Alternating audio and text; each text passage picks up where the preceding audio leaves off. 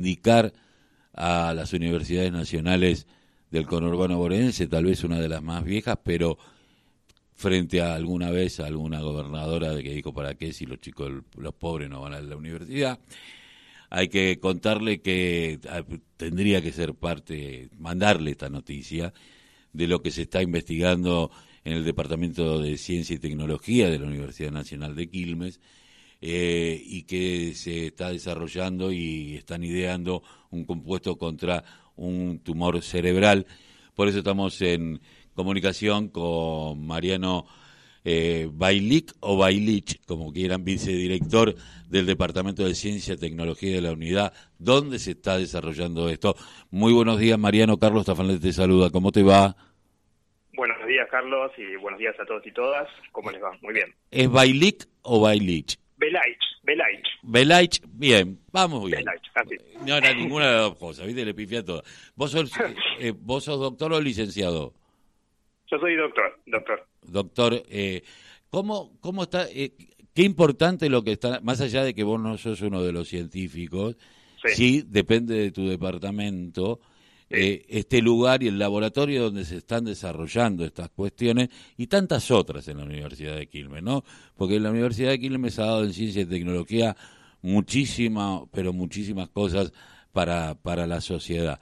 Pero me parece que esto del, de, un tipo de cáncer cerebral me parece trascendente. Sí, eh, como bien decías antes, desde las universidades del conurbano eh, sumamos un montón de conocimiento y tecnología al país y en este caso es un desarrollo del Centro de Oncología Molecular y Translacional que está dentro del Departamento de Ciencia y Tecnología y que se enfoca en un tumor difícil, como es un tipo de tumor cerebral, y en el desarrollo desde cero de una droga, con todo lo que implica eso en, en tiempo, ¿no? Es un, proceso largo y esta publicación que salió ahora eh, cuenta todo el, perfil toxicológico y, de eficacia de la droga en etapas preclínicas, que lo pone como candidato para después seguir en fases humanas. Eh, y este, eh, bueno, más allá de que lleva un tiempo internacionalmente, porque uno dice, bueno, pero internacionalmente, evidentemente, tanto laboratorios como otras universidades están mirando esta situación. Sí, esto nos, nos enorgullece mucho y da impacto. En, en cáncer se investiga mucho en todo el planeta, eh, pero proponer compuestos nuevos no ocurre todo el tiempo y entonces eso también es el poder innovador de este trabajo que, que ofrece posibilidades de una nueva línea, digamos, a futuro poder tener un nuevo fármaco eh, dedicado en particular a un cáncer difícil, ¿no? Entonces eso abre muchas expectativas. Hay que seguir trabajando fuertemente, pero abre muy poderosas expectativas aquí y en el resto del mundo. Eh, una pregunta que, siempre me, me, anda dando vuelta, ¿no? Porque durante mucho tiempo uno ve que eh, Quilmes tiene eh, dos bastiones científicos tecnológicos, uno es la Universidad Nacional de Quilmes y otro es el Chaparral, ¿no? Que, que ha dado también muchísima gente. Y siempre andan pululando por ahí multinacionales tratando de llevarse aquello que vamos creando como, como seres humanos con capacidades, con trabajadores de la ciencia y de la tecnología eh, que tienen un poder de inventiva y muchísimas veces los perdemos o porque los tientan con laboratorios de última generación y nos van sacando. Eh, ¿Cómo está este tema? Eh, porque en algún punto está bien, después nos sentimos orgullosos de que un científico argentino en el exterior y no aquí. ¿Cómo, ¿Cómo estás viendo el tema de los laboratorios nacionales, del propio Estado, en darle incentivo a estos científicos? Y siempre es, la carrera del científico, científica es compleja porque eh, es difícil a veces conseguir los recursos más en, en un país como los nuestros y eso es tentador, como bien decís, mucha gente elige seguir eh, su camino siendo tentada fuera del país.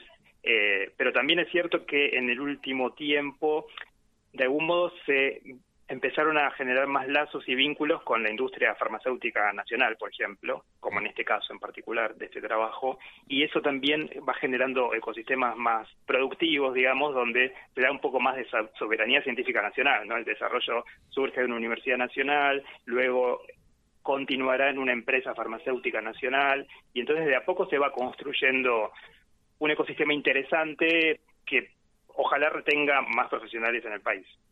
Es una, eh, es una deuda que tenemos en la democracia, en, estos 40 años de democracia, sin lugar a dudas, eh, y a pesar y encima después de lo que sucedió en, en, los años de los en, los años del neoliberalismo, no solamente el de Macri, sino en todos los que hemos pasado, donde el CONICET y tantos otros espacios fueron eh, siendo utilizando las universidades públicas para para para cooptación de científicos y llevárselos afuera. eh, ¿Cuánto tiempo más vos crees o cuánto tiempo ustedes e, estiman que esto empiece allá a elaborarse como, como medicamento? Pues porque no son los tiempos que uno querría, sino los tiempos que son. Claro, la etapa que seguiría esto ya culmina todo lo que sería la etapa en animales de laboratorio, donde demostró un buen perfil toxicológico y de eficacia, y después de esto sigue en fases clínicas humanas, lo cual es muy costoso eh, y bueno, supongo que seguirá a cargo de la empresa que participa del consorcio y esos son varios años de trabajo, varios, varios años eh, y costos elevados porque hay seres humanos involucrados en los ensayos y demás. Esto se hace a diferencia de lo que ocurre Claro, a diferencia de lo que ocurrió con el COVID, todo fue acelerado. Vimos en tiempo real como todo llegaba rápido porque había un interés internacional y todo el dinero puesto público y privado en un objetivo común. En estos casos es un poco más lento. ¿Y qué se trabaja por protocolo esto? Es protocolo, digamos, ahí hay que tener centros hospitalarios, hay que eh, comités de éticas, consentimientos informados para que las personas participen voluntariamente en del de probar esta droga y entonces hay que hacer una evaluación, hacer la evaluación personal a cada persona que participa y todo eso demanda muchos recursos humanos trabajando, mm, seguros médicos, es un proceso largo y caro. Eh, ahora, bueno, los científicos eh, que, que, están eh, elaborando en esto, bueno, eh, Normalmente la vida del científico es eh, casi obsesiva, ¿no? Pero, porque tienen esta cuestión de, de ser obsesivos. Eh, digo, eh, qué bueno porque se ve casi tres generaciones en los tres, los tres científicos que están laburando en esto. Hay tres generaciones y qué importante y la y la y la que es más grande tampoco es le estamos diciendo no tiene no, no es un señor de 80 años tiene 50 no sí no. Eh, es como te muestra hacia esto continúa no claro.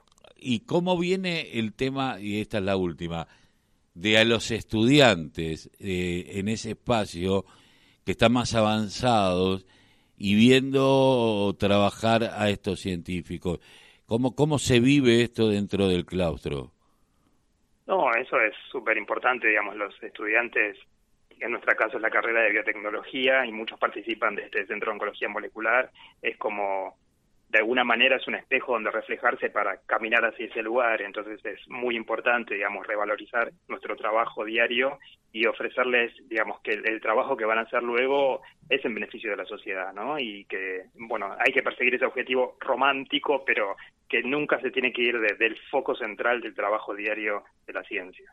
No, no hay que perder el romanticismo, porque es como perder la utopía eh, y los sueños. Eh, Exacto. Eh, la UNCI sigue siendo una de las únicas universidades latinoamericanas que da biotecnología. fue, en Argentina fuimos los primeros junto a la Universidad Nacional de Rosario hace 30 años y hoy ya hay 14 en el país, a lo largo de todo el país, o sea que tenemos una distribución muy federal de carreras eh, de universidades nacionales que dictan biotecnología y cada vez más hay en todo el mundo, digamos, es como en este nuevo, en la economía del conocimiento, la bioeconomía, la biotecnología es una de las integrantes, así que eh, va a haber mucho desarrollo en estas áreas para mejorar la calidad de vida humana, pero también la del ambiente, digamos, vivir en mejores condiciones en la única casa que tenemos, que es este planeta. Mariano, te agradezco muchísimo que hayas pasado por la voz, el grito que les calle el silencio aquí en la radio de la Unión Nacional de Clubes de Barrio. Te mando un abrazo. Muchas gracias a ustedes, un abrazo. Estábamos hablando con el doctor Mariano Beilich, eh, director, eh, vicedirector del Departamento de Ciencia y Tecnología, eh, unidad donde se está realizando este esta droga.